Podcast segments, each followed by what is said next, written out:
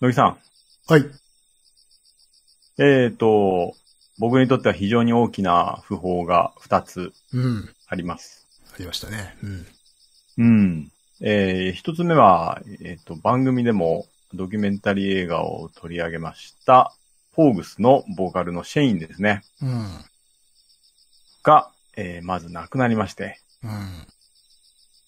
まあ正直、そのドキュメンタリー映画の話をした時にも、まあ言ったと思うんですけれども、結構もうまずいんじゃないかなっていうことを僕言ってたと思うんですけど、来ましたね。うん。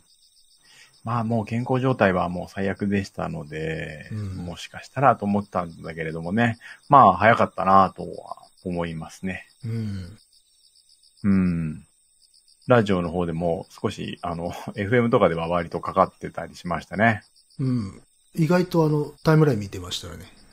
あの、つぶやいてる人いましたわ。あ、そうですか。うん。うん。あの、そう、僕のギャラリーで、同じギャラリーで活動してる作家さんでもすごいファンがいて、あの、やっぱりショックだったなっていう話をしてましたしね。うんあの、なんか本国では、今年これを1位にしようみたいな動きがあるみたいですね。ああ、なるほど。ガンガン聞いて、買ってみたいな感じで。うん。そう、クリスマスソングがありますから、はいはいはい。それを1位にしようっていうなんか、活動があるみたいですけれども。なるほどね。ああ、僕もさすがにね、ちょっと何曲か聞いたりしましたけれども。うん。まあ、でも新曲はね、きっと出なかったと思うんで、もう、うん。残念ですけれども。うんまあよかったら、あの、ドキュメンタリーがまだサブスクにはまだ来てないかなと思うんですが、うん。えーもし来たらね、とても面白いドキュメンタリー映画としても面白いもんだったんで、ちょっと興味があったら見てほしいのと、YouTube にはたくさんはなんかあると思うんで、何がしかのが、何がしかはね。うん何がしかがあると思いますんで、えー見ていただけたらと思います。うん。はい。もう一つ、うん。えー僕にとって非常に大きな訃報ですね。うん。えー千葉祐介ですね。うん。ザ・バースで、えー確か、癌で入院するっていうなったのが、春だったんですよ。4月とか。ていうか、触れてますしね。我々もねう。ん。うん。それで、いやー、正直これも厳しいかなと思ってたんですよ、僕は。うん。でも、早かったな、と思います。そうそうそうそう。まあ、うん前触れた時は、まあまあね、休養して戻ってくるでしょうみたいなことは言ってましたが、そこから割とね、早かったね、本当う。うんん。なのでね、まだちょっとショックですけれども、うん。もう一回見に行きたかったなっていう気持ちもありますね、やっぱね。うんまあ、ワーカホリックロックンローラーだったけれども、やっぱりす、ものすごいんだって、あの酒とタバコの量は。でしょうね。なんかそうなんだろうなとは思いました。想像はしていましたが。うんうんシラフな時はほぼないみたいな、シェイン、シェインみたいな感じですね、ほんとね。だって、それこそ去年か一昨年とか、結構あの YouTube とかいろいろなメディアで見てたけど、やっぱ酒飲んでましたもんね。ずっと飲んでますね。うんインタビュー中とかも。そうそうそう。うん。いやー、早いなで、なんかそう、病気になったからって多分ライフスタイルを変えない人なんだなとは思うし、そうなんだろうね。なんかあのー千葉祐介のお父さんが割とそういう人だったらしいんですよね。ああ、なるほどね。確か同じ、うん、食道がんだったかな。うん。まあ、酒とタバコはもうダメですよって言われて、病院で入院してて、で、亡くなった後にベッドの下からめちゃくちゃいっぱい出てきたらしいんです、酒とタバコなるほどが。。かなりロックンロールだったわけね。うん。まあ、いろいろなところに楽曲提供なども含めると相当数楽曲を残しているし、やりたいことが思いつかないみたいなことも言ってたんで、うん。バースデーとしての活動してない時も、なんか、どっかでなんかやってましたね。ああ。東京ベルディ、東京ベルディ、東京 FC か、FC 東京、サッカーの、うん。なんか応援歌とか作ってましたね。あ、そういうこともやるのね。うん、うん、やってました。オフィシャルじゃない、勝手に作ったんだと思います。あれああ、なるほどね。それ用のバンド作って。ああ、そうか。いやいや、早い。早かったっていうか、若いね。いや、若いですねう。ん。若いですし、やっぱりね、久しぶりに昔の映像とか見るともうかっこいいなと思いますよ。うん。というか、あれだよね。安倍太という人がいましてね。はい。その人も若かったわけじゃないですか。若かったですね、阿部太ね。うん。だからもう、ちょっとあれかな、雲間からカッティングが聞こえてたのかって思っちゃうよね。その、千葉祐介も、もしかしたら。ああ、本当ですよ。もう、うん。まあ、バースデーはね、えーうん解散することなく活動を終了するという形をとってなるほどね。うん。まあ、そうでしょうね。そうでしょうね。うん。まあ、そんな、えー特にこれに関して特集するとかそういうわけじゃないですけど。まあまあ、なかなか音流せないからね。うん。まあなんかこの、楽しげなオープニングテーマにうん。うん乗せて話す内容でもなか、ないかなと思まあって。、ブン、ブブンじゃとね。そうそう。明るい感じになっちゃうんでね。ちょっとオープニングで暗い入りでちょっと申し訳ないんですけれども。僕にとっても非常に大きな二人だったので、うん。えーちょっと一応ね、ちょっと話させていただきました。はいはい。うん。はい。ちょっと暗い始まりになってしまいましたけれども、はい。頑張って始めていきましょう。カイサルの休日です。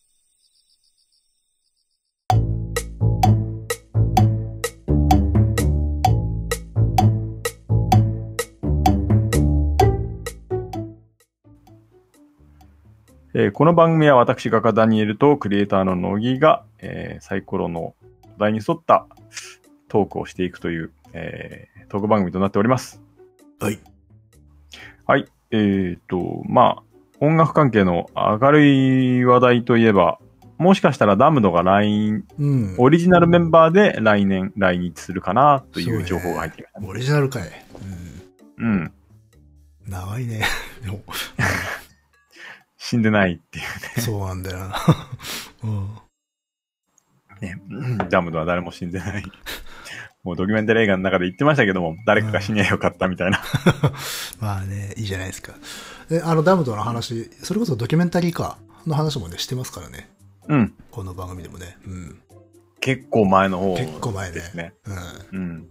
ドキュメンタリー映画の中でも、ん。うん。ダムドはすごく僕の中でランキング高いんでね、ーあれは。。なんかそう、面白かったって言ってたような気がするわ。確か。あれはすごい面白かったですね。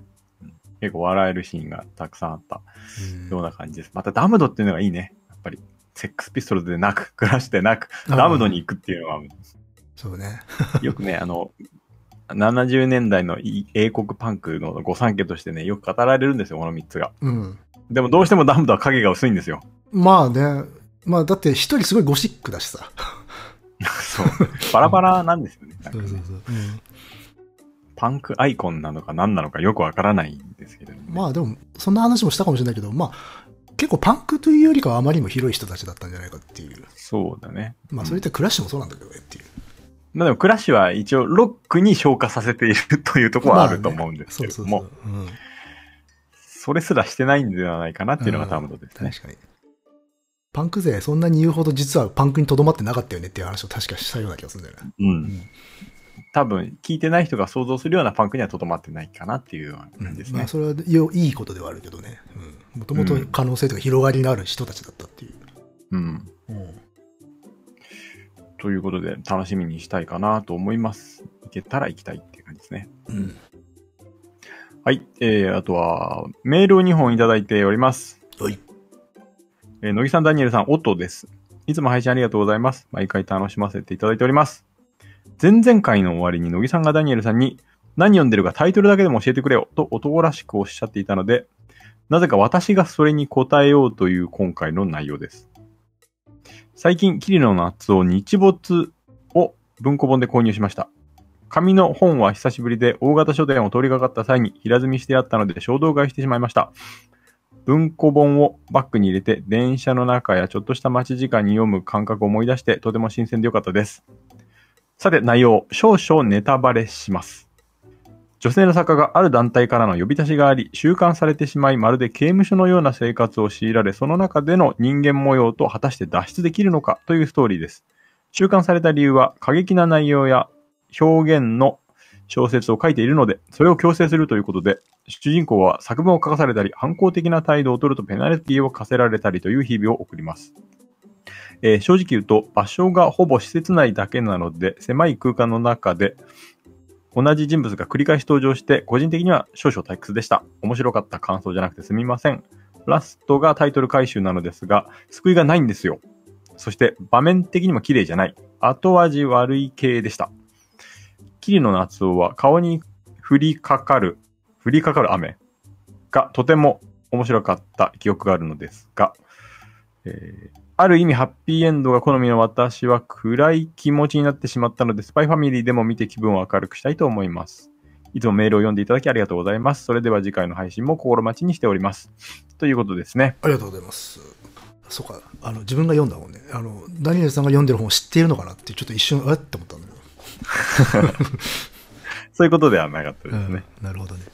キリの夏。それで僕の知り合いとかそういうあれじゃないです。あれって思って。この人が乃木くんの質問に答えてくれるという感じですね。ありがとうございます。はい。キリの夏まあ、はね、キリの夏をって言うとちょっと後味悪いような印象はありますよね。なんか、うん、ありますよね。うん。僕もそんなにたくさん読んだわけじゃないけれども、ラストことだったかはわかんないけれども、割と、うん。厳しめの内容は多かったような気がするね。うん。まあ、人気作家ですね。うん。乃木くん読んだことあります？えっ、と、何作あるかな？でも、全然、あまり知らないです、この人の作品は。うん。あ、本当ですか。あんまミステリー、イヤミスとかあんま読まないですからね。ああ、確かにあんま、うん。そうかもね。なんか、昭和大正の ミステリーを読んでるようなイメージはよくあるけど。まあまあまあ、確かにそう。まあ、読むとしたら探偵小説になっちゃう方方なんで。あの、ねミステリーよりはね。うん。そういえば聞かないわ。そうですよ。だって最近だって孤島のに再読しちゃってる人です。ですから。高校の時となんか同じような話になってしまいそうですね。そうそうそう。まあ、ちょっと今ね、ちょっとまたリバイバル来ちゃってるからさ。来るんだ、やっぱり。なんかね、そう、久々に。うん。そうか、やっぱり来るね。やっぱ、お肉に影響は大きいんだね。江戸川乱歩はね。あ、でも本当久々だよ。うん。うん。でも影響なかったら読まないって。あまあね。うん。あリバイバルで。うんえー、お父さん、あの、ありがとうございます。りがとうございます。うんはい。おすすめの本ということでうん。また何かあれば教えてください。はい。えー、っと、メールね、もう一本ありますよ。ういっす。はじめまして、乃木さん、ダニエルさん、有玉と申します。これすごいですよ。若いですよ。お私は高校1年生の頃からお、カエサルの休日を聞き始めて、現在一浪を経て大学1年生です。私は美術系の高校に通っていて、何かアート系の話をしている面白いポッドキャストないかなと探していてたまたま見つけたのがカエサルの休日でした。そして一気にはまり現在までいろいろなことをお二人の話を通して知れました。少し失礼かもしれませんが、お二人のゆるーくフランクな話ぶりは、なんだか親戚の集まりでおじさんたちがよくわからない話をしているのを聞き耳を立てているような気分になり、勝手に少しの懐かしさを、と面白さを感じております。今までメールを送ろうと思ったことはなかったのですが、150回目の晩秋雑談でのダニエルさんのお話が最近の私の関心にあまりにドンピシャだったためメールを送らせていただきました。私は現在美大に通っており、最近大学の保育美術研究会というのに所属をしました。まだ具体的な活動は行っていないのですが、これからの活動のため、現在は美術教育や絵本、ワークショップ、子供の発達についての様々な文献を漁っている最中です。私は個人的に触覚に興味があり、子供がいろいろな素材に触れてどういった反応をするのか、とか、発達にどう影響するのかに興味、関心があります。そんな中、ダニエルさんが子供の表現の世界について関心を寄せていると聞き、これはダニエルさんにぜひ語っていただきたいと強く思いました。お忙しいとは思いますので、ダニエルさんのやりたい時にやっていただきたいのですが、密かに期待しております。また、ダニエルさんはお子さんが生まれたことにより、生活や価値観に大きな影響があったと思うのですが、自分の中でこれは明確に変わったなというのはありますでしょうか？もしくは案外変わらなかったなというところはあったりしますか？もしありましたら聞いてみたいです。えー長文乱文失礼いたしました。ここのところ一気に寒くなりましたので、お二人ともご自愛ください。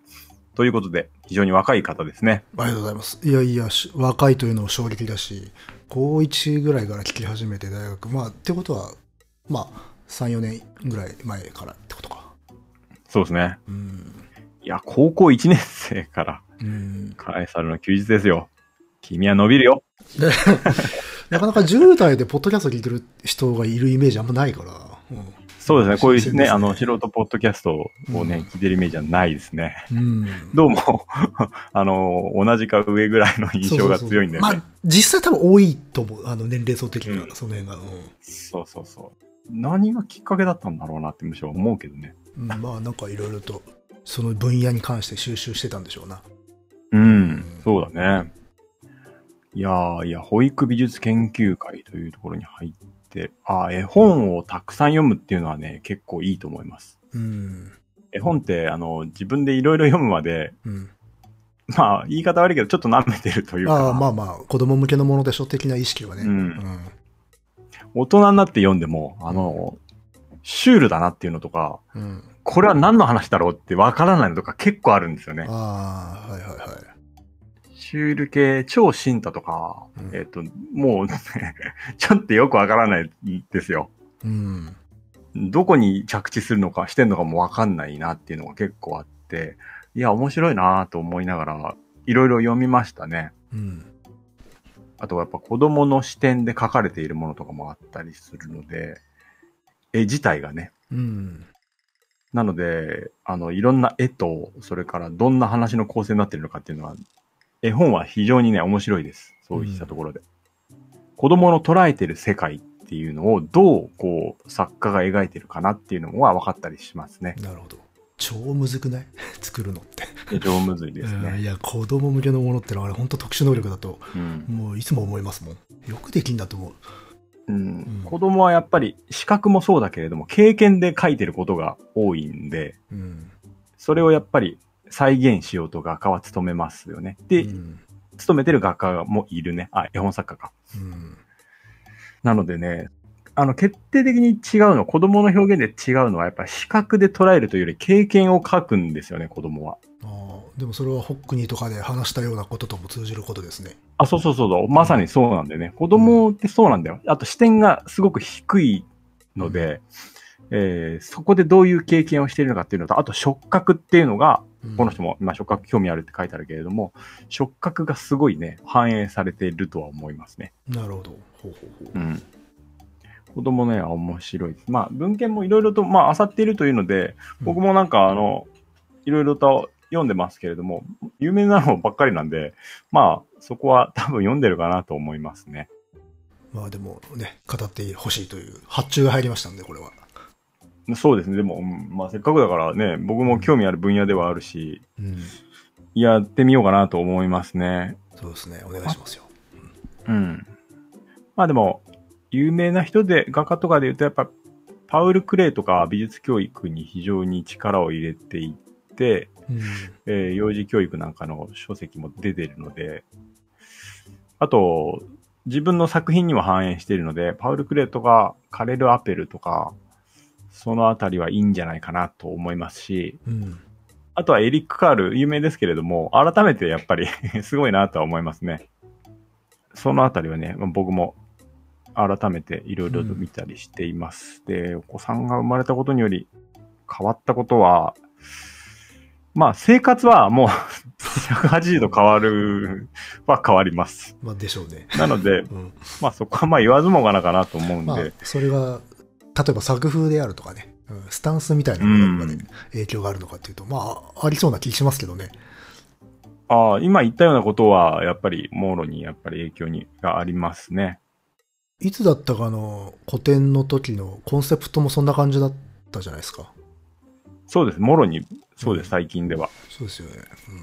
子供の行動の中にどういうものが見て取れるかっていうのを、うん。うん。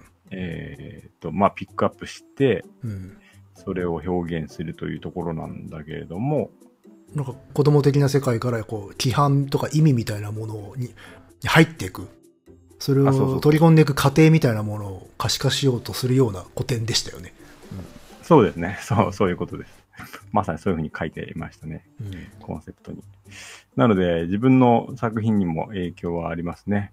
うん子供が、こう、ゼロの状態から生まれて、社会的な動物になっていく過程の中で、どういうものを失っていって、どういうものを身につけていって、うん。えー現象的にはどういうものを持ち合わせていたのかっていうのをテーマにしていますね。うん。で、このテーマを自分で作り出すのに、進撃の巨人はすごく大きな影響があったと思いますね。ここでもカットインしてきたよ。あれ、あれが入ってくるのか、すごいグロテスクな世界ですけど。はあ、でも本当なんだよな。こまあでも確かにあの、さっきね、あの目線の高さみたいな話になったけど、スケール感と世界の捉え方がこうちょっとずれるっていう世界かもしれないね、あれね。うん。うん。あの、子供生まれてよかったなと思うことの一つに、子供と一緒に遊んでると自分のまず目線が下がるっていうことと、えーっと、子供が触ってるものに、正直もう触りたくないもんなんていっぱいあるんだけど、ああ、触んなきゃいけないくて一緒に触るっていうことは、うんすごく大きい経験ですね。ああ、じゃあ結構触覚への回帰っていうものをかなり、うん。うん、喚起されてるところがあるんだな。うん。うん。今更ブチブチのスライムとかさ、うん。ちょっと嫌じゃん。うん。あー粘土とかもさ、大変だなと思うけど、まあ、目線を下げるってことと、触る、実際に触るってことと、あと、まあ、これは、えっとね、僕がの小さい頃ににも関係してるんだけど、未だにね、俺ね、実生活で生きてて、すごく興奮する瞬間っていうのがあって、それは、道をなんとなく歩いてる時に、道端のこう、生垣とかがガサガサって揺れる瞬間。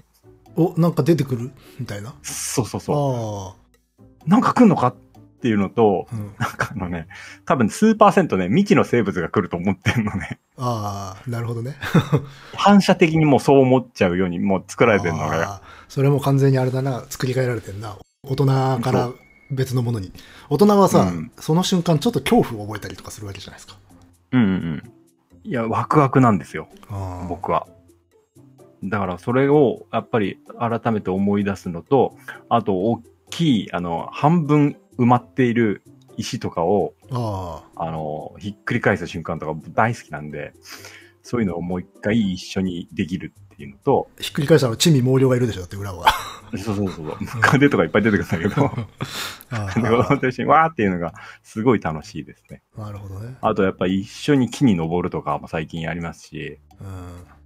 あの、ほんとこの間さ、あの、久しぶりに、まあ久しぶりでもねえんだけど、木に登って、なんかこう、すごく天気も良くて、うん。ちょっとあの、いい感じにさ、木の上で寝そべれるみたいなところを見つけて、うん。寝そべって空を見上げたときに、ああ、これのために生まれてきたなって思ったね。あ しみじみと。うん。あなんかこの、うん、こう自分の顔とか、この腕とかにこう木が触れる感触っていうのはね、なかなかいいもんだなと思いましたね。ーむっちゃもうフィジカルに回帰してるわけですね。そうですね。うん。そう、フィジカルだね。だから全部。実際の目線の高さ、そしてフィジカル。自分がそこにこう見てるんじゃなくて、一緒にこう入っていくっていうのが僕は大事だったかなって思いま。すね。それは大いに影響を受けてますね、もうん。う。うん。というところで、まあね、あのー小さい子、もしなんかこう、保育の現場とか出ることがあったら、見ているよりも一緒にこう、やるっていうのはいいんじゃないかなって思います。うん飛び込んでいくっていう感じね。うん。えー、ついついちょっと話してしまいましたけれども。うんまあ、あの、改めてね、そういうテーマの日を設けましょう。うん。これはじゃあ、ぜひよろしくお願いします。はい。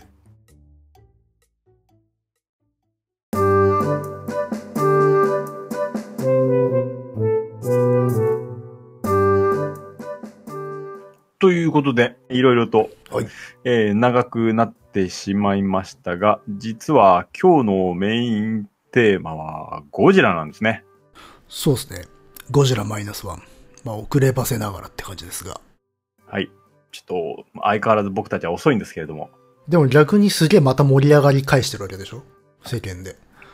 そうなの？あの、北米で、なんだ ?1 位になってるんでしょ？今、今週。あ、そう。北米で。北北米、なんかちょっと、あの、ディテールはわかんないんだけど、とにかく向こうで評価高いぞ。あと、ロッテントマトでめちゃめちゃ評価高いぞっていう。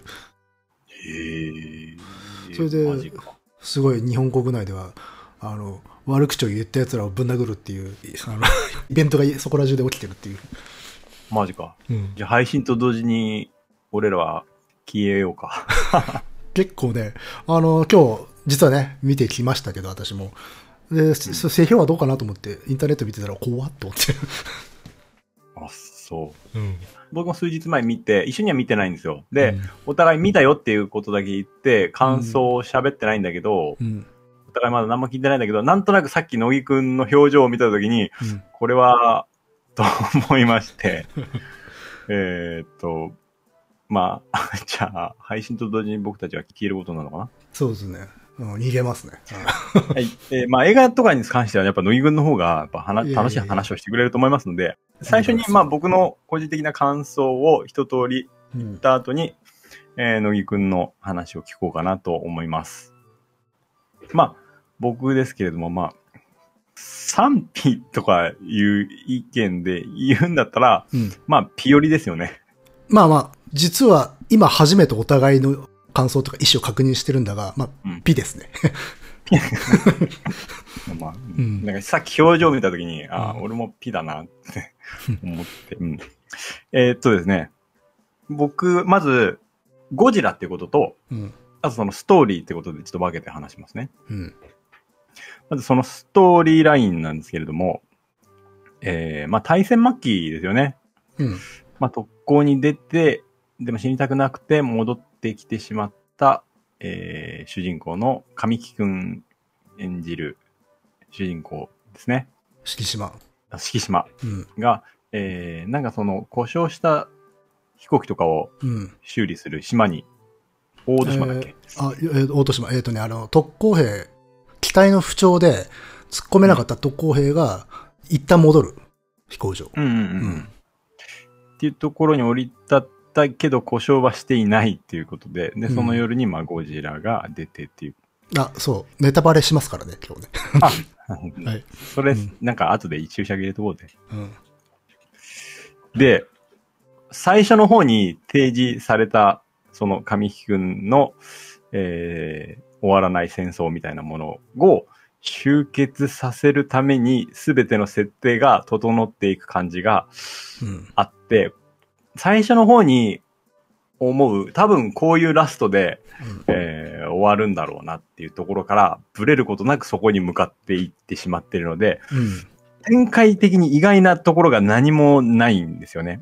えー、神木くんのその、遺恨ですよね。まあ、うん特攻できなかったってことと、あとゴジラも、えー、ゴジラが最初出てきた時に、えー殺し損ねてしまったっていうところですね。うん。だから、神木くんの戦争を終わらせるために、えー、後々の設定が全て整っていくのが、分かりすぎるんですよ、最初のところで。だから、もう、ラストが最初の数分で見えるんですよ。うん。で、えー、もう彼らが戦うために全ての設定が出来上がっていくんですよ。で、まあ、つまり、まあ、米軍は、まあ、えーソ連との関係で軍隊出せない。日本は軍隊がない。だから、えー戦争をくぐり抜けて何かしらの遺恨を残して生き残ってしまった彼らが戦うことになるうんっていう設定とかも、えーなんかこう、つけたような設定に感じてしまった、まあ、彼らの戦争を終結させるっていうことですね。で、そこにやっぱり死者が出てはいけない。うん。だから、もう、神木くんは最後特攻しないとダメだなっていうのと、うん絶対に特攻で死なないなっていううん。のがもう最初にわかるので、その通りになるじゃないですか。うん。だからこう、なんかこう、意外性が何もなかったなで、船でこう、ゴジラをこう沈めるみたいな作戦じゃないですか。うん。でもやっぱ、いや、やっぱでもガミ君は飛行機じゃないとダメだよなと思うと、やっぱ飛行機が出てくるじゃないですか。うん一機あるみたいな。神殿が出てきますね。うんで、やでもこれ、やっぱりあの、飛ばすには整備が必要だなと思って、もちろんいるじゃないですか。まあいますね。一人。うん。しかも大事な人がね。そうそうそうそう。そういうのがね、まあ、やっぱね、整備士必要だよね。そして、いるよねっていうところで、うん。ね、やっぱ出てくるのがもう、分かってしまうので、もう、なんだったら、浜辺美波もうん。絶対に生きてるだろうな。っていうのも、ま もう分かるんですよ。で、電報を受け取った瞬間に、や、来たなっていうのが、あ、うん。あの、でも答え合わせでしかなかったなっていうストーリーではあるんですね。まあだから、物語のための設定じゃなくて、設定のための物語だったってところはね、うん。ありますよね。なので意外性はなかったなぁと思ったのと、まあ、っていうのが、まあ、ストーリーのところですね。うん。で、まあ、ゴジラに関しては、結構上がるとこもそれなりにあったんですよ。うん。僕ね、小学校の時にゴジラ対キングギドラ見に行って、うん。その設定にちょっと似てて、俺うんあれ好きだったんだけど、あの、ゴジラ対キングギドラの時は、それも対戦中に、あの、ゴジラザウルスみたいなのをうん。倒して、それを海底沈めて、それが核実験か。うんで、ゴジラになるみたいな設定で。それ近かったじゃないですか。うんもうほぼ同じようなもん。ザウルス味は強かったね。うんうん。ザウルスじゃなかったけど、その島の伝説みたいなので、えー、ゴジラが出てきて、あれもなんか核実験が一瞬だったけどなんか映ってたじゃん、ちょっと。ああ。ビギニ鑑賞のうん。うん。でああ、この設定はゴジラのあの時と同じだなっていうので、それなりに上がる部分もあったし、あとは、ゴジラに関してはサービスゴジラでしたね。よく出てくる。そうそうそう。あの、話早いっていう 感じはあったよね。そうそうそう。そうそう。もう、開始早々出てくるよね、割とね。もう、あ、もう出んのって思っちゃったね。うん、そうそうそう。うん。だからこう、島のこう、伝説とか言い伝えみたいな感じにするんだったら、もうちょっと、なんか、まあ、これはもう個人的な趣味の話なんだけど、うんもったいつけてもよかったかなとは思うのが趣味の位置ですね。まあ、それこそご54年版同じ大都市場のゴジラも結構出るの時間かかるからね、あれ。あれはなかなか出てこないじゃない。結構ために食べるから、うん。うん。それに比べたらもう一瞬で出てきますからね。うん。うん、一瞬で出てくる。で、まあ、兵器使うと大きくなるっていくっていうところでも、なんかこう、わかりやすいなと思って、うんまあ、要はまあ、複雑なコンテクストとか含んでないんだなって思ったところで、まあ、俺も個人的にちょっと反省して、あ、俺はゴジラに何を求めてたのかな？って、ちょっと反省はしたんだけれども、なんか多分シンゴジラの影響だと思うんだけど、まあ何かこう、コンテクストを求めてしまうなっていうところでも、うん。えーあったかな。でも、まあ、ゴジラの造形とか、船でね、戦うのは、まあ、それなりにうん。良かったかなと思うし、あの、東京来た時のデストロイ感はなかなかありましたね。それはもう盛り上がりましたね、そこは。うん。あのデストロイ感は良かったかなって思いますね。っていうのがゴジラうんですね。あの、よく出てきてくれるし。で、怖いっていうね、ちゃんとね。うん、そうそうそう。のと、なんかこう、あれですね。食べる割には、うん食べるとか噛みつく割には、こう残酷な感じにならない。そうでぶん投げるじゃないですか。あの、食うのかって思ったら放り投げるから、あ、食わねえんだ確かに、確かにゴジラ、まあ、食わないよなと思って。だからそこにジレンマ感じた。うん。うん、食わないんだなって、な、な投げたっていうので、なんかこう、うん。あ、そういう感じの、なんだと思って、うん。じゃあ余計に 今後死なないなっていうのは補強された感じはありますね。まあ、語話っていうかが、残酷なことは割と避けてたというか、直接的に死体を映すことほとんどなかったしね、特にあの、うん東京、銀座がやられるシーンにおいては、実はあんまり映ってなかったりするっていう。映ってないね、全然ね。っていうところで、まあ、ゴジラ、でシン・ゴジラがちょっとゴジラの中で異色だったうん。感じがするので、あれと比べてはいけないのかもしれないけど、まあ、まっとうなゴジラに近かったのああ、かないや、もうシン・ゴジラと同じことはやらんぞという、なんか、意識は感じましたね。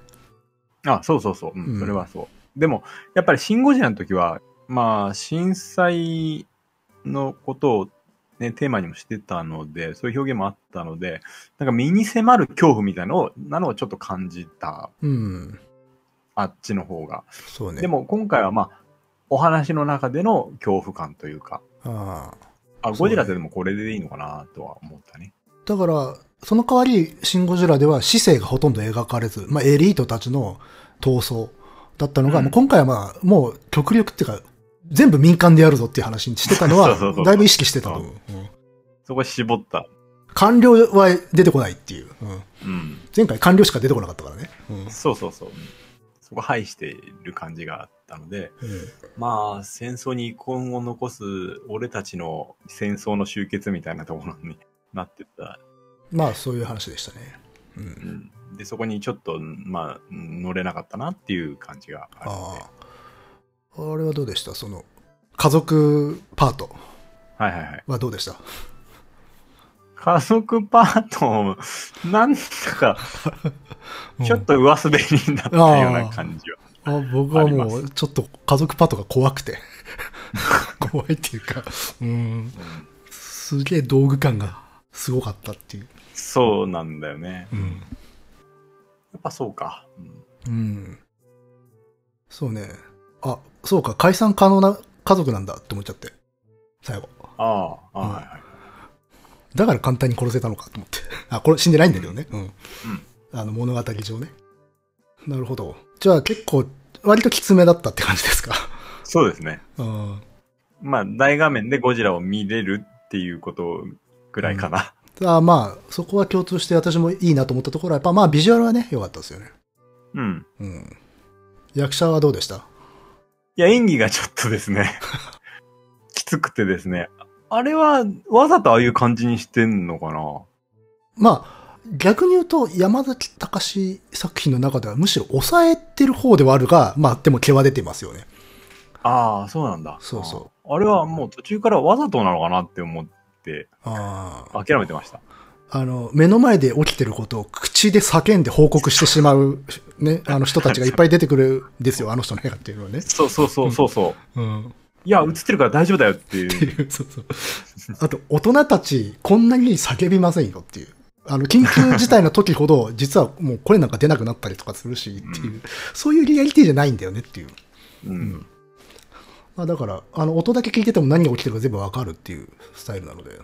うんそうなんだね。そう、役者の演技に関してはちょっと、うん、ああ、こういう感じか。そう、なんか、下町ロケット感というか、ああ、ね。その感じになりましたね。うん。そっかそっか。うん。いや、多分、おおむね感想としては一緒じゃないかなと思いましたね。うん。いや、もっともっとさ、俺より辛辣な言葉に 絶対来てるでしょ。いや、あのね、はい。いや、聞いていくじゃんよ。あ、いいですか？なんか他に何かあれば。いやいやいや、大丈夫ですよ。まあ、じゃあ話していきましょう、普通に。うん。いや、私もまあ、おおむね一緒なんだけど、とりあえず、良かったところとしては、まあ、ビジュアルとか破壊表現はすごく良かったし、盛り上がった。はい。だから好きなところは基本的にあのテーマ、あの、伊福部明が流れるところだよね。そうですね。うんあれは上がりますよね。おっってなる。来た来たっていう。だから一番偉大なのはやっぱり福部さんなのかなっていう 気もしなくもないんだけど。で、結構あの、家族パートのところは早く終わってくれるかなっていう。結構ありましたが。まあ、まず、出だしがそう、あの、特攻崩れというか、特攻に行けなかった主人公ということで、い、きなりゼロ戦から入ってくるじゃないですか。飛行機から入ってくるじゃないですか。うん。で、見てたら、あ、やっぱしあの、まあ、永遠のゼロを作った人なんで、あれの影響ってこの人の中ででかいんだなって思って、で、最後まで見てもそう思った。だから、これ結構ね、僕この映画一言で自分の中で、なんかこう、ジャンル名つけるとするならば、ジェネリック特攻。ジェネリック特攻。ジェネリック特攻映画だなと思って。まあ、それがだからさっき言ったように、戦争を終わらせる。あの、神木くん、敷島の中の戦争を終わらせるための戦争だったっていう。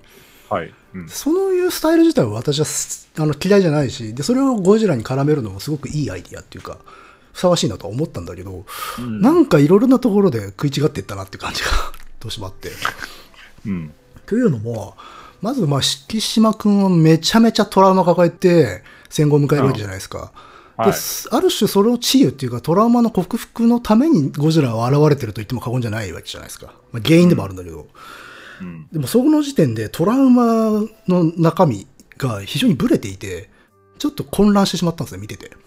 ほうほうほう。うん。あの、最初パッと見た時に、あ、なるほど、戦争で死にきれなかったものうんっ。ていうか、まあ、戦争でいろいろなものを失い、それを取り戻そうとするもののうん。新たな敵っていうか象徴としてゴジラが出てくるんだっていう物語なんだと思ったわけですよ。うん。で、あ、それはそういう筋立て自体は別にいいかもなと思ったんだけど、ゴジラ戦地中に現れちゃうじゃないですか。はい。そうですね。だから、あの、神木くんのその戦後になってからのトラウマが、ゴジラで多くのものを失った。ことなのか、特攻で自ら行くことができなかったことなのか、っていうことの境目が曖昧になってくるの。ああ、そうか。ゴジラ、その神木くんのトラウマと解消するためにゴジラが出てくるなら戦後だろうっていうことだしっていう、そうそうそう。うん。だから、で、途中ででも、なんか、お前に戦争の何がわかるんだみたいな感じの態度取ることあるじゃん。あの、ああ、ね。山田裕貴か、に対して。うん。あ、じゃあ戦争自体がトラウマになってんだなとか思うわけですよ。うん。うん、でも、別の局面では、まあ、ゴジラっていうのは、俺からいろんなものを奪ってたものだっていうような感じの受け止め方もしててっていう。で、ああ、じゃあゴジラがトラウマかみたいな。この人の中で戦争とゴジラっていうものが不可分になってんだよね。うん。で、それが少し違和感があって。うん。というのも、なんでかっていうと、これまたちょっとベタな話なんだけど、ゴジラというのって基本的にあれ象徴的なものじゃないですか。うん。だからゴジラって、例えば、今回のゴジラに関して、映画に関して言うならば、戦争と代替可能なものなんだよ。うん。例えば54年のゴジラが、まあ、監督の意図したところよりも大きく評価されてるけど、核うん。の、まあ、具現化だったりとかするわけじゃないですか。うん。そういうものなので、常に例えられてるもの、メタファーなわけじゃないですか。まあそうですね。よく言われますけど。うんなので、今回の作品に関して言うならば、戦争と代替可能な存在であるはずなんですよ。で、実際、戦後はそのように扱われてるし、彼は。彼っていうか、あの、ゴジラは。けれど、それが両方同時に現れるんですよ、戦時中に。うん。だから食い合わせが悪いのね。うん。だから、戦争は戦争というパートがあって、そこでいろんな傷ついたものがいる。それを背負った者たちが、それをこう克服するための、まあ、存在、象徴としてのゴジラが現れるっていう風にした方がスッキリするじゃないですか。うん。けど、いきなり戦時中に、その特攻から帰ってきた直後にゴジラが現れるから、そこがごっちゃになっちゃってて、はいはい。結果、敷島のトラウマの輪郭がすごいぼやけちゃってるっていう。ゴジラを倒すためにゴジラを倒してるような感じ。そうそうそうそう、まさにそうそうそう。だから、なんかね、そこの時点で乗れなくなっちゃってるの、最初から。はいはいはい、うん戦争を終結させるためにゴジラを倒すはずなんだけれども、うん。ゴジラがドラマの一部になってるから、そうそうそう。ゴジラを倒すためにゴジラを倒すみたいなね。っていうところがあるので、ちょっとこう、あの、なんか歯車がうまく回ってない感じが自分の中であったの。ああ、はいはい。うん。で、で、まあ、多分もうちょっとこう歩み寄ってみるならば、彼のトラウマってのはまあおそらく戦友たちが行ったのに自分は行けなかった。いわゆるだから、うん戦後特攻崩れと呼ばれて、まあ、蔑まれた人々の苦悩を抱えているわけじゃないですか。で、そのことをゴジラに絡めるのは全然いいことだとは思うんだけど、そこがね、さっき言ったようにぼやけちゃっているので、で、しかも彼はそのトラウマの克服の仕方をゴジラを倒すっていうことと同時に特攻をもう一度やるっていうところにやっぱ二元化するんですよ。うんそれは最初のトラウマがぼやけてるから、あの、その克服の仕方も二つに分かれちゃうんですよ。はいはいはい。うん。まあ、もちろん、ゴジラ倒せるのがベストなんだけど、そのために、んじゃあ俺は突っ込むって言ってんだけど、最後ら辺のさ、ノリは明らかにある特攻を再現しようとしてるじゃないですか。ねそうだね。ううんん。で、この映画一応さ、美点として、テーマとしては、戦い直すけれども、ただあの戦いとは違う。あれは死ぬための戦いだったのに対して、これからやる、俺たちがやろうとしてることは生きるための戦いなんだっていうことで、反転させる。で、その反転もその特攻、ジェネリック特攻の中で起きるわけじゃないですか。はい。うん。で、そういう筋立てをしているのはわかるんだけど、けど、最後まで分裂してるんですよね。その、戦争とゴジラっていうのは。はいはい。で、いや、誰がどうに見たって、あの、ゴジラの戦後のあの、東京襲撃は明らかに戦戦争の再現なんだよ。うん。でも、やっぱし、その発端がごっちゃになっちゃってるから、最後まで実はそこでね、なんていうのかな、し物語上の主人公とか登場人物たちの動機も、また分裂していく感じがあって、すげえ居所が悪かったんですよね。うん。うん。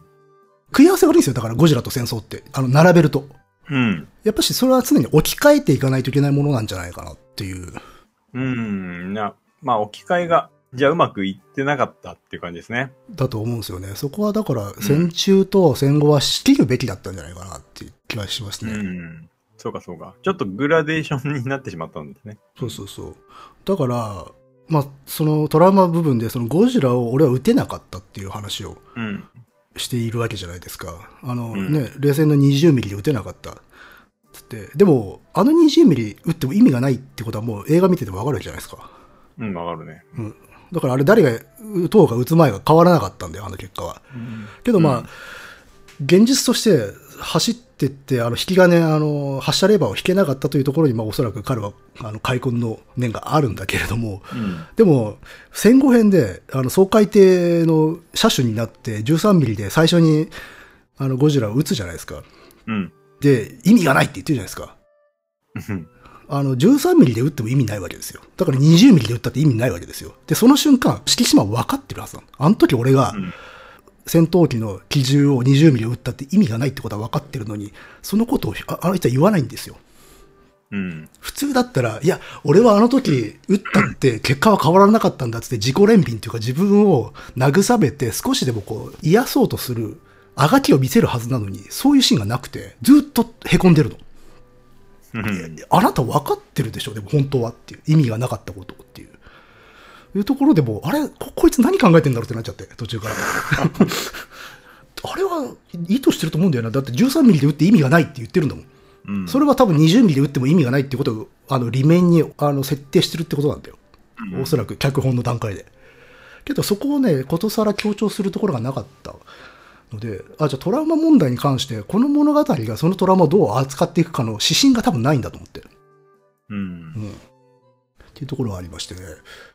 そう、あの、重要なところじゃないですか、今回一番。そのトラウマ、どこにトラウマがあるかっていうのは。そうですね。うん。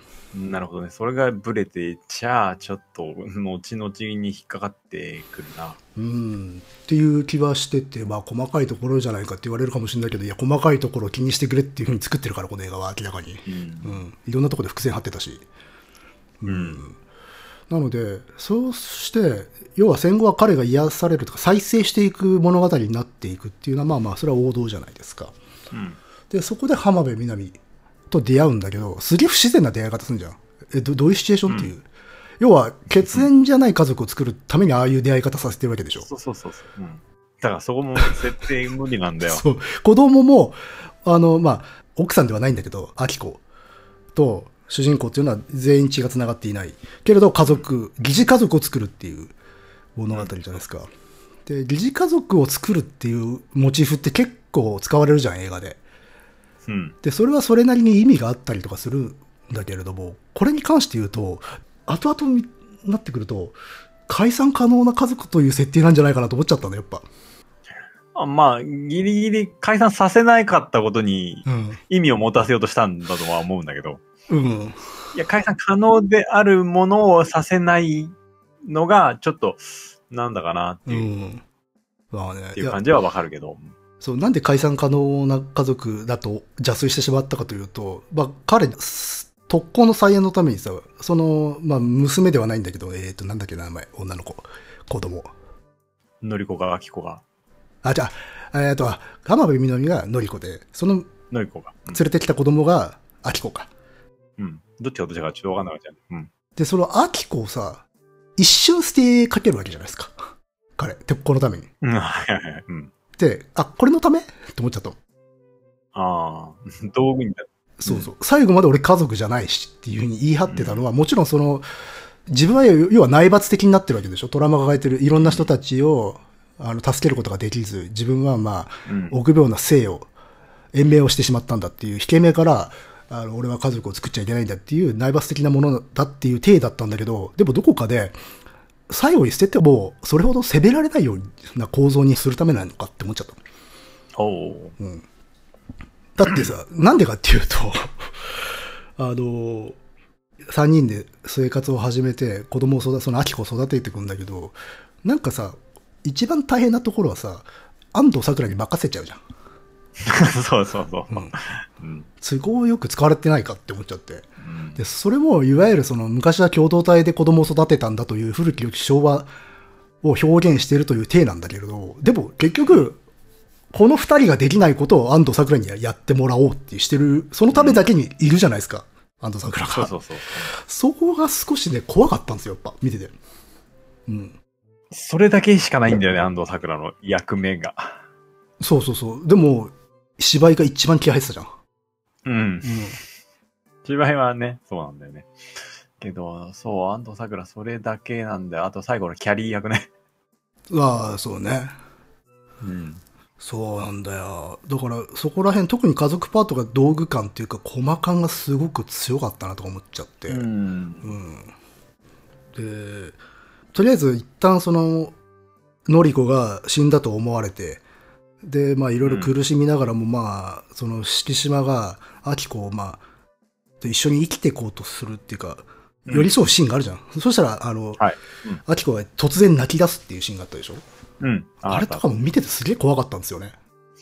うん。なんていうかそしたら、非常にあの、大人たちが描く物語のタイミングで泣いてるから。うん。そう、あの、なんつうか、意味のありすぎる泣き方をするんですよ。うん。うん。はいはいはい。まあ、要は、僕らにとっての、その意外性がないというか、そうそうそう。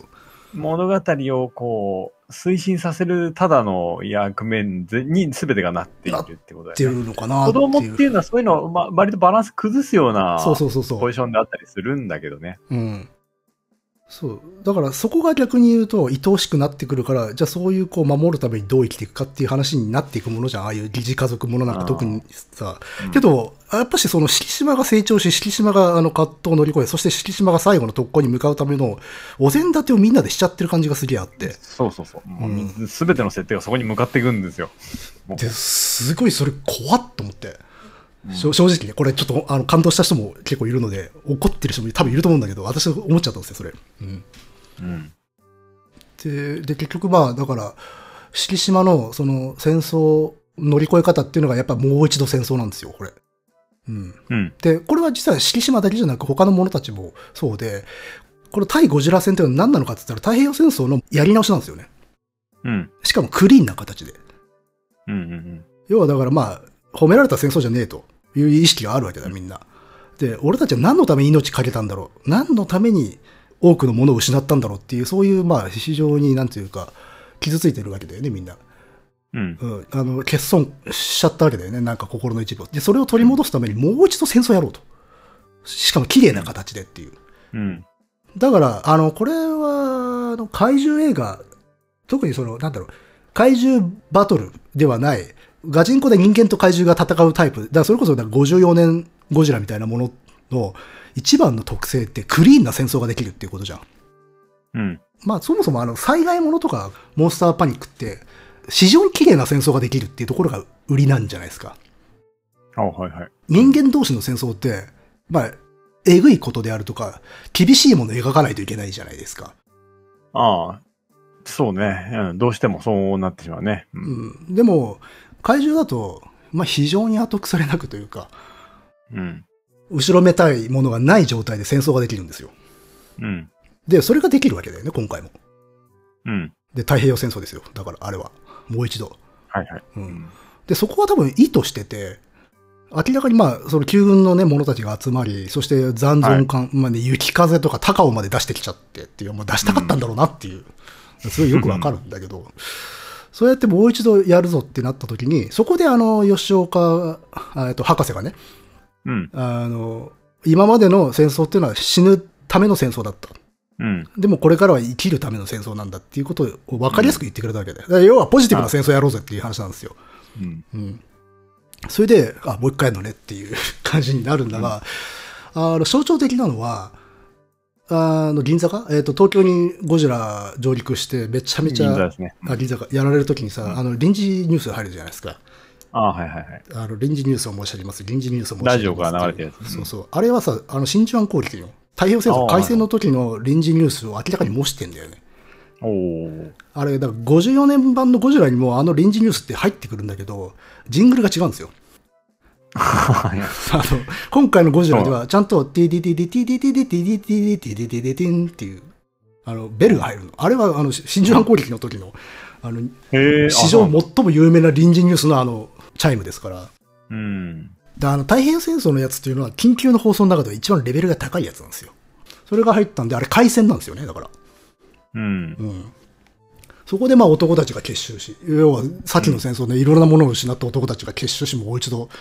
まあ once again っていう話になってくるっていう。そこで敷島くんが、あの、もう一度特攻っていう話になるんですよ。すげえ映画だなと思って。うんでも、さっき言ったように、でもこれは生きるための戦争なんだっていうところで最後その反転する仕掛けがちゃんとあるんだけどっていう。で、そこで反転させるっていうところが、ある種この映画の美点っていうか、一番肯定的に捉えられるところなんだけど、ここもさっきあの、トラウマがぼやけてるから、メインのラインが2つに分岐してるって言ってたけど、ここも分岐ししてて、うん。要は、特攻を否定する体裁を取ってんだよ、あれ。うん。表向きで。そうだね。う。うんん。実は特攻だと思わせといて特攻ではないっていうのが、実はあの整備の人が仕掛けたうん脱出装置によって反転するというところが多分この映画で一番のハイライトじゃないですか。ああけど、あれは、あれってさ、主人公知ってたわけじゃないですか。うん。あの、要は、観客を欺いたわけだよね。そうそうそう。う。うんん。で、あれ、主人公も知らないとかだったらまだわかるんだけど、うんうんでも、でもわかるけどね。あの、読めたんですよ。そう。うん。脱出装置ついてるのはもう、あの、吉岡秀隆が、あの、脱出装置もつけずにって言ってた時に、あ、ついたんだと思って。うんでも、その前からもう、分かったでしょうね。そう、コックつけてて、あのコックなんだろうなと思ってて、あもしかしたらあれかなって思ったら、その博士が、脱出装置をって言ってたから、あ、ついてんだと思って。なので、さ 最後のとこはまあ多分脱出するんだろうなって思ってんだけど一応構造上は観客には伏せられてる状態になってるじゃん。うん。っていうことはあれ何がしたかったかっていうと、表向きには観客に最後のギリギリまで特攻見せたかったんですよ。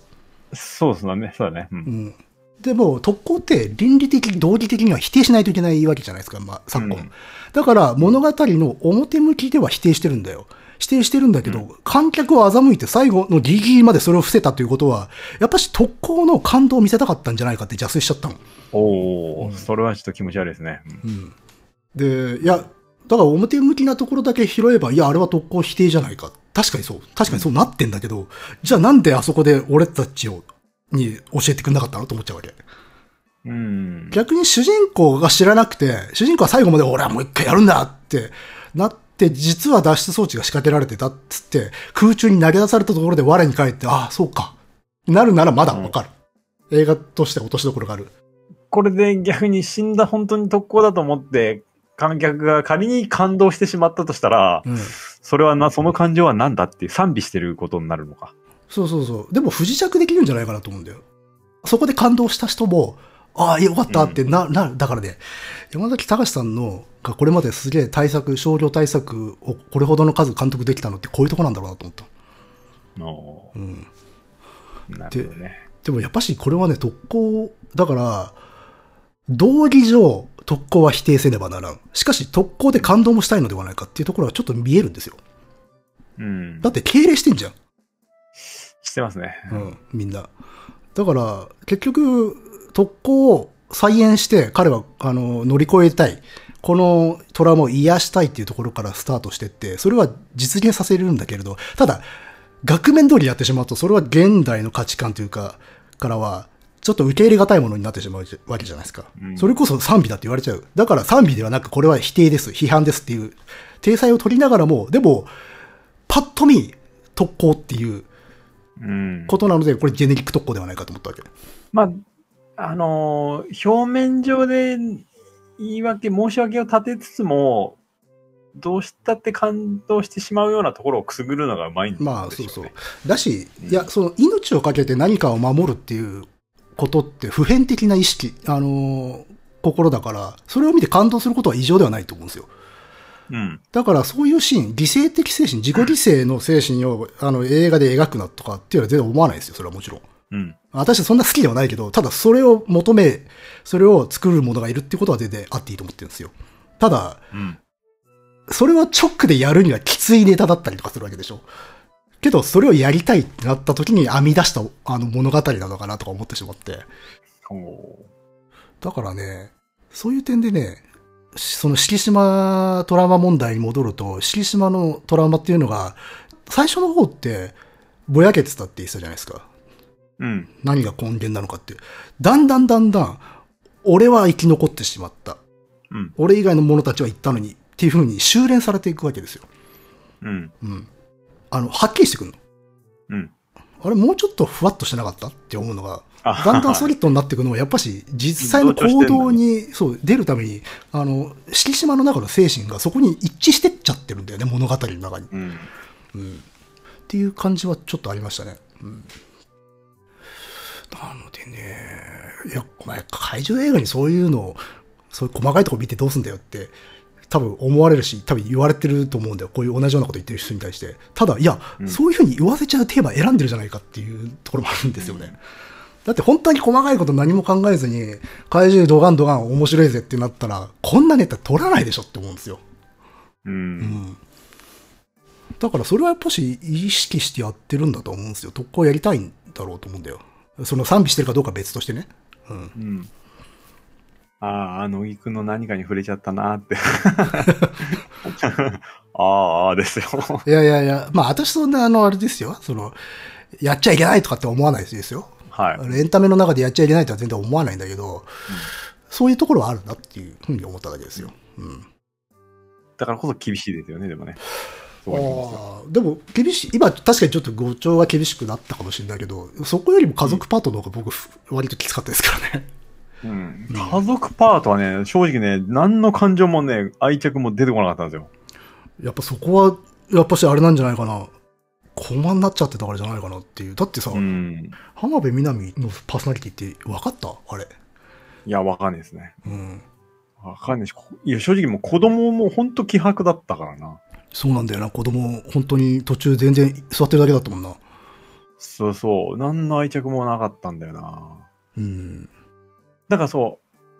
いや、まあ神木くんは拒絶、最低限ラインのところで拒絶するわけじゃない。うん。それを上回るような可愛さとか愛情があるような、愛情を生み出してしまうようなシーンがなかったですね。それは、うん。私もね、思ったんだけど、なんでかって言ったら、やっぱし彼を踏みとどまらせちゃうからだと思うんだよ、それ。要は、本当にかけがえのないものになっちゃったら、敷島あれできないですよ。いやでもなんかこう、もう少しそれが、そういう愛情を増長させるようなパートがあっ、うんそれでなおかつそれでも拒んでいるんだったら、なんかこう、もう少し、あ、これも結局変な感情に向かうのか。うん、いや、まあ、逆に、あの、それほどにまでに傷ついてるんだっていうふうにはできるかもしれない。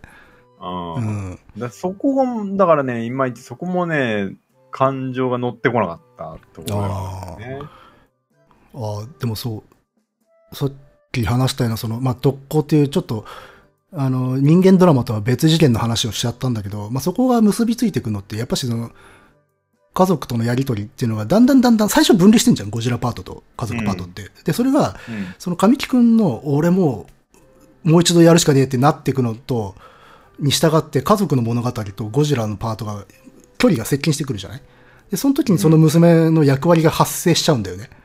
マジで発生しちゃうって感じで発生してる。うん。そこで泣き出すじゃん。すごい怖って思ったっていうあの場面ね。う。うんん。そう、だから、で、この戦争、新たに始める、やり直す戦争は生きるための戦争だっていうことになった時に、まあ、これ少し感心したところではあったんだけど、えっ、と、あのー同じ船に乗っている若手、水島かっていう、はいあいつが俺も行こう、行くぜってなったところ、いや、お前は乗るな。お前はついてくんなっつってさ、先輩たちから置いてきぼりにされるじゃないですか。うん。でなそう。なぜなら、あの、お前は戦争知らない、戦争知らないってことはいいことじゃねえか、つって。で、うんこれは生きるための戦争なんだから、お前のようなものを来る必要はないんだっていう感じの態度で、まあ置いていくわけじゃないですか。で、ただそれをダメ押しで、あいつに、あいつらには頑張ってもらわなきゃってことを口で言っちゃうさ寒さってのあるんだけど、まあそれは置いといて。で、そういう感じで、実はだから、みんながそのポジティブな戦争っていうか、戦いを始めるんだっていう準備ができてる状態なんだよね、みんなが。けど、敷島だけは、あの戦争と同じことをやろうとしてたっていうところで、彼だけが一歩遅れてるっていう状態になってたんだよね。うん。だから、彼は、あの、アキコを置いていくっていう話になっちゃうわけじゃないですか。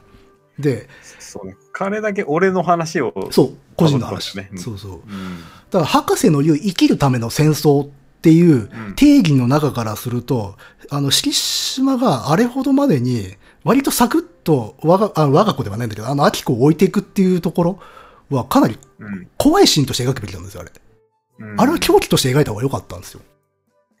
だって、博士だったらそれは違うよって言うだろうっていう。うんあもうちょっとやりようがあるだろうっていうことになるわけじゃない。でもそういうこと一切せず、敷島だけが一人かつての戦争をやろうとしているっていう話自体は別に悪いことではないから、それやるなら、ただもう少し狂気性を見せてほしい。っていう。で、それをもう一度引き戻すために、あの家族がいるんだっていうのが普通の映画じゃないですか、それが。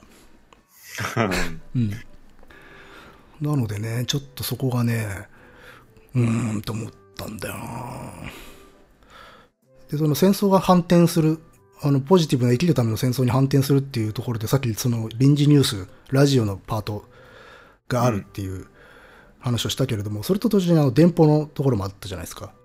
はい。うん敷島が出撃した後に、あの、安藤桜のところに電報が届くっていう。で、あれは実際は、のりこが生きていたという電報なんでしょそう。う。うん。でも、あれはさ、絵面としては戦士広報のイメージを被せてるわけだよね。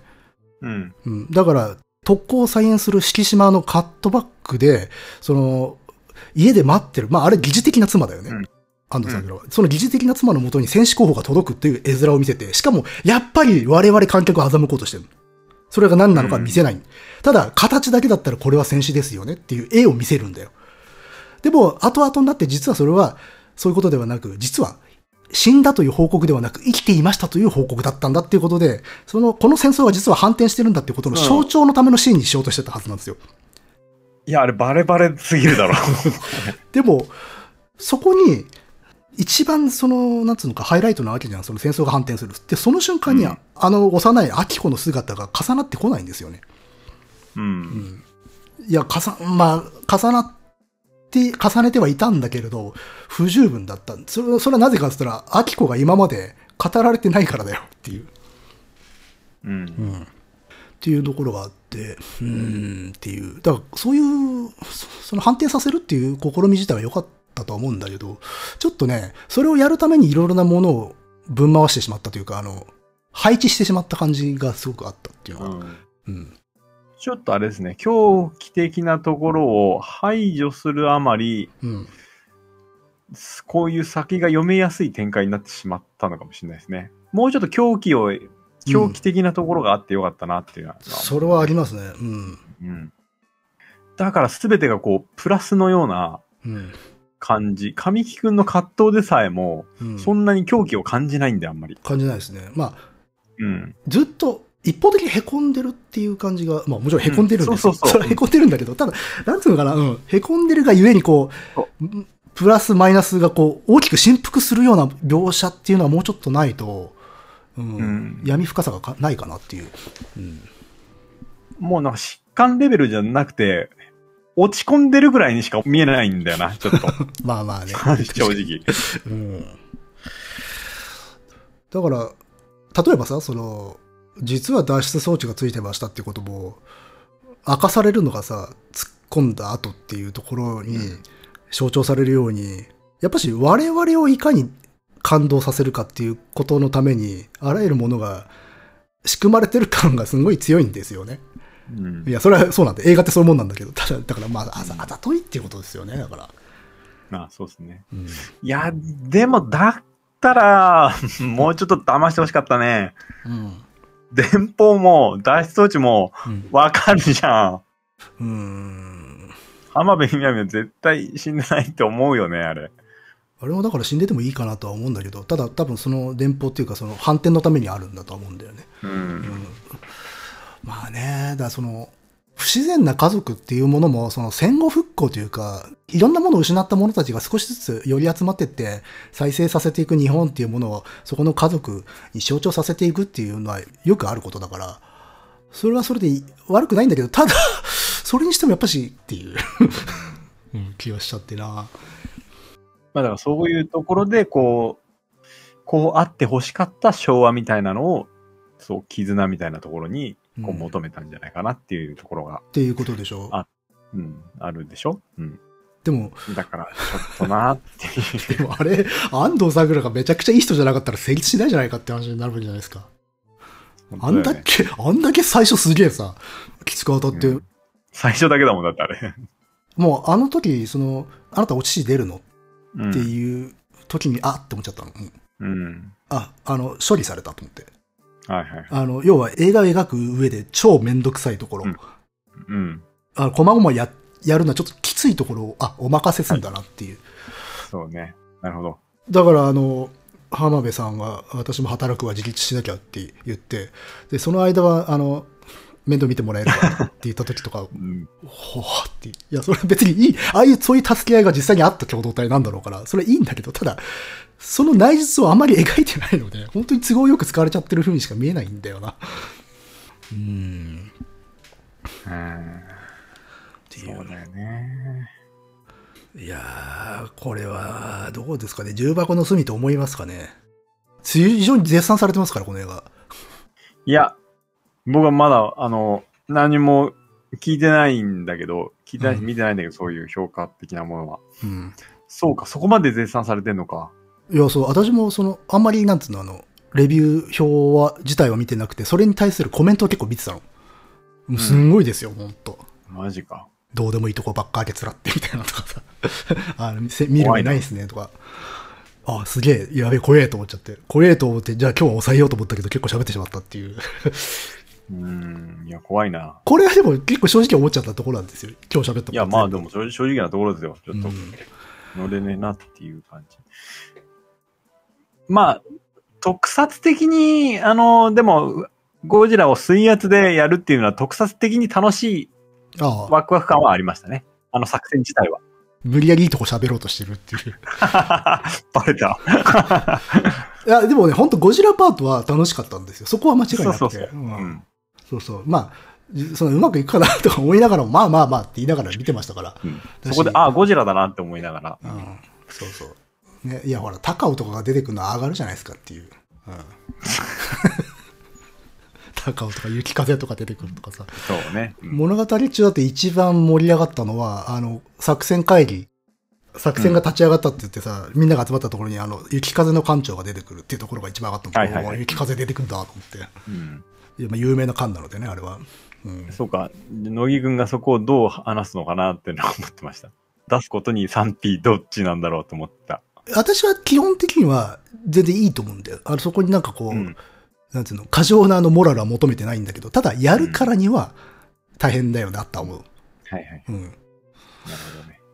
だから、まあ、高尾が出てきたのは、まあまあ、高尾ね、確かにかっこいいよねって思ってた思ってたんだけど、雪風が出てきた後に、あ、これあれから宇宙戦艦ヤマト的な発想かなっていう。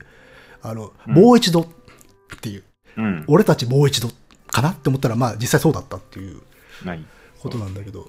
で、それで、まあ選ばれた艦が雪風だっていうのは、まあまあ、誠にふさわしいといううん。感じで、そこは上がりつつ、親って思いつつの半々だった。う。うんん。そうね。まあ、神殿とかね、うん。まあ、ああいう感じなんですよ。その、なんか、実戦に投入されなかったがゆえに、まあ、神話化された飛行機なので、うん。うん。ああ、本当に、あれは、形としてもう残ってはいるの？作られたのうん、あの試作機は作られたんだけど映画の中でね、実戦投入少数されたと言ってるけど、されてないはずですよ。う。うんん。あの、試作だけ。う。うんん。まあ、な非常に特徴的なね、機体で、かつ、ね。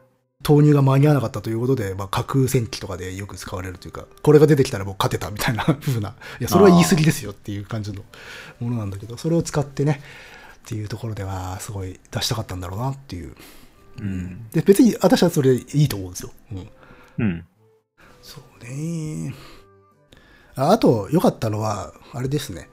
総海艇に最初乗った時は良かったですね。あの、独立グレン隊艦。はいはいはい。うんあのね、木造のボロボロの船で行って13ミリを撃つっていう。で、うんあとはちょっとあの、ジョーズを彷彿とさせましたね。あれわざとやってああ、そうだ。だね。それは感じた。う。うんん。そうそう。あれちょっと配役も似てんだよね。なんか博士みたいなのがいてっていう。あ、そう、そうだね。確か博士みたいなの言ったね。うんで、まあ、ゴジラシリーズでもあった手法ではあったけど、やっぱしあのね、口がね、爆発物加えさせて撃つっていうのはさ、のもそうだあし。、そういえばそうだ。上手そうだったね。と多分そこは、ある程度意識はしてて、あ多分いろんな映画のオマージュって結構あるんだろうから。うー。うんん。そうね。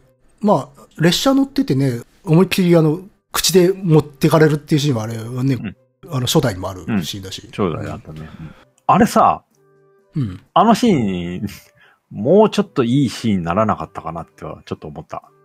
割とサクッといっちゃってたとこはあるので。あの、浜辺美波はあれ、なんかベネシャンだから見て、あ,、うんあれがゴジラみたいな。なんかわからないけど、あそこももうちょっと良くなったんじゃないかなって思うんだよね。なんだろうな、この違和感。あれじゃないかな、それこそさっきさ、その、まあ、割と速攻でゴジラ出てきて、ためがないって言ってたけど、ためがなかったからじゃない、うんあ、ためがなかったからか。銀座破壊もためないじゃん。いきなり来てもうはやりまくってたじゃん。うんそうか、ためが効いてたんだ、やっぱ。と思うんだよね。うん。そうそうもうちょっといいシーンになり得た場面かなと思ったんだけどな。まあもうそこはもう VFX でね、ご了承してっていうところでね。その破壊感、怖さっていうのはまあ伝わってきたから、うん。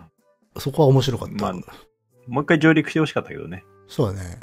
うん、でもやっぱし、あれはさ、あの、回線やりたかったんで、うん、そうそうだろうね。そうそうそう太平洋戦争をやらな。もう太平洋戦争もう一度だから。で、あと、うんマジ徹底して陸軍出てこないなっていう。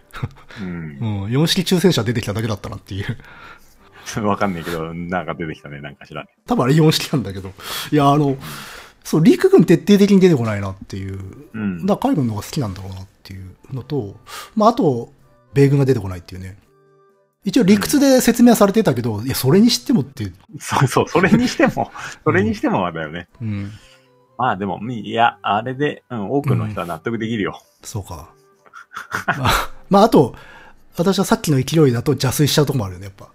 そうだ、太平洋戦争もう一度だからな、米軍がいるわけにいかないよなっていう。ああ、ああ、なるほどね。うん。まあ、それはさすがにあれだ、う、うがちすぎだから違うと思うんだけど。うん。俺たちで何とかしなければならないっていう。っていうそうそう民間のね、うん、手でっていう。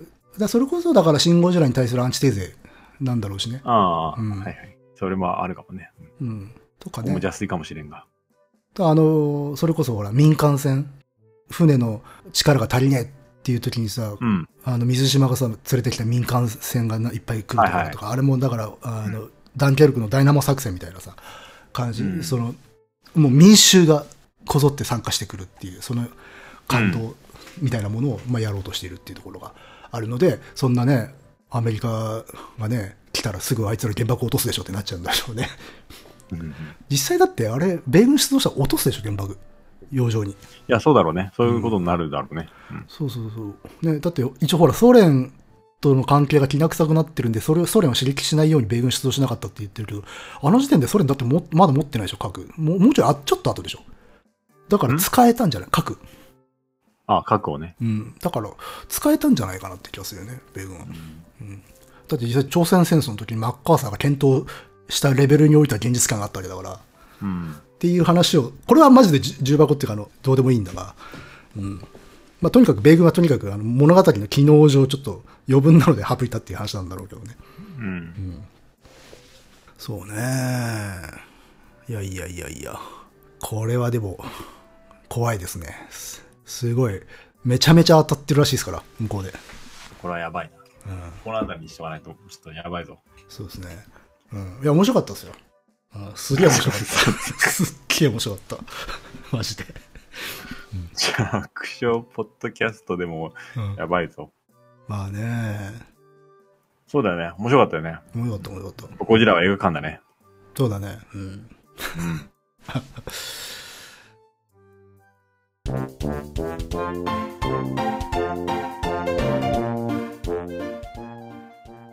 まあ、この辺にしとこう。はい。まあ、結構長かった。長くなっちゃったからね。はい。うん。うん。皆さん、ゴジラはどうでしたでしょうかねっていうのはいろんなところでもう、ポッドキャストは溢れているでしょう。ゴジラのうん。ゴジラ表で。ちょっとこれが僕らのはどうだったのかなっていうのはわからないけれども。うん。まあ、まあ、ね正直なところ、こうです。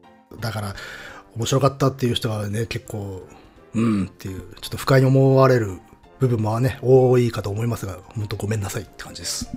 うん。そうですね。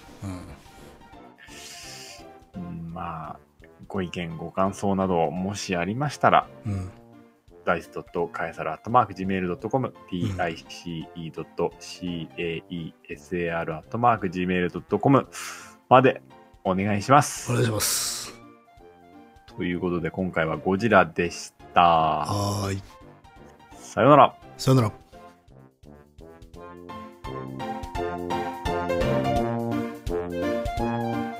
めんなさいって感じです。そうですね。